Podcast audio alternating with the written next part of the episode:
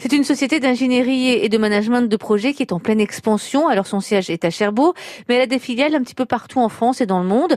Pour faire face à la demande, cette entreprise a de gros besoins en personnel. Aurélie Maréchal est chargée du recrutement. Alors ce qu'il faut savoir déjà, c'est que pour l'année 2018, euh, nous on aimerait bien atteindre la soixantaine de recrutements euh, pour le groupe, donc principalement en CDI, CDIC, enfin surtout du CDI.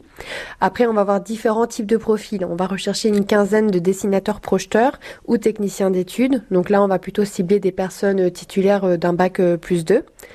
Après, on cherche également donc des projets plus en management de projet, donc tout ce qui va être planificateur, contrôleur de coûts. donc là, on est à peu près sur une vingtaine de postes à pourvoir. On recherche également de manière assez urgente des superviseurs. Donc c'est des personnes vraiment pour aller contrôler, on va dire, euh, la finition des travaux euh, sur site. Là, on va rechercher plutôt des personnes qui ont des profils avec une expérience technique euh, au moins, on va dire, de trois ans et éventuellement avec une première expérience dans le domaine du nucléaire. Il y a des difficultés pour recruter. Là, on a quand même de gros besoins, des profils très spécifiques. C'est compliqué C'est plutôt compliqué, oui. On a plusieurs problématiques pour le recrutement. On a une première problématique qui fait qu'on est sur des métiers en tension. Donc c'est vrai que les profils de personnes qualifiées, il y en a très peu de disponibles. Donc euh, déjà, on peine à recruter des personnes à ce niveau-là.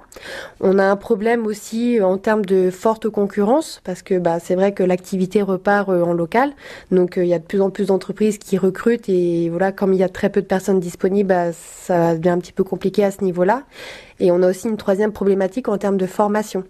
Euh, les formations locales sont soit sous-dimensionnées, donc les personnes sont déjà recrutées avant même d'être sorties de formation, ou sinon ne sont pas toujours adaptées à nos besoins. C'est pour ça que des fois, on va créer des formations pour répondre à nos propres besoins. Je prends l'exemple par exemple des techniciens d'études en tuyauterie. Justement, il y a certaines formations qui vont donner certaines bases, mais pas la spécialité tuyauterie.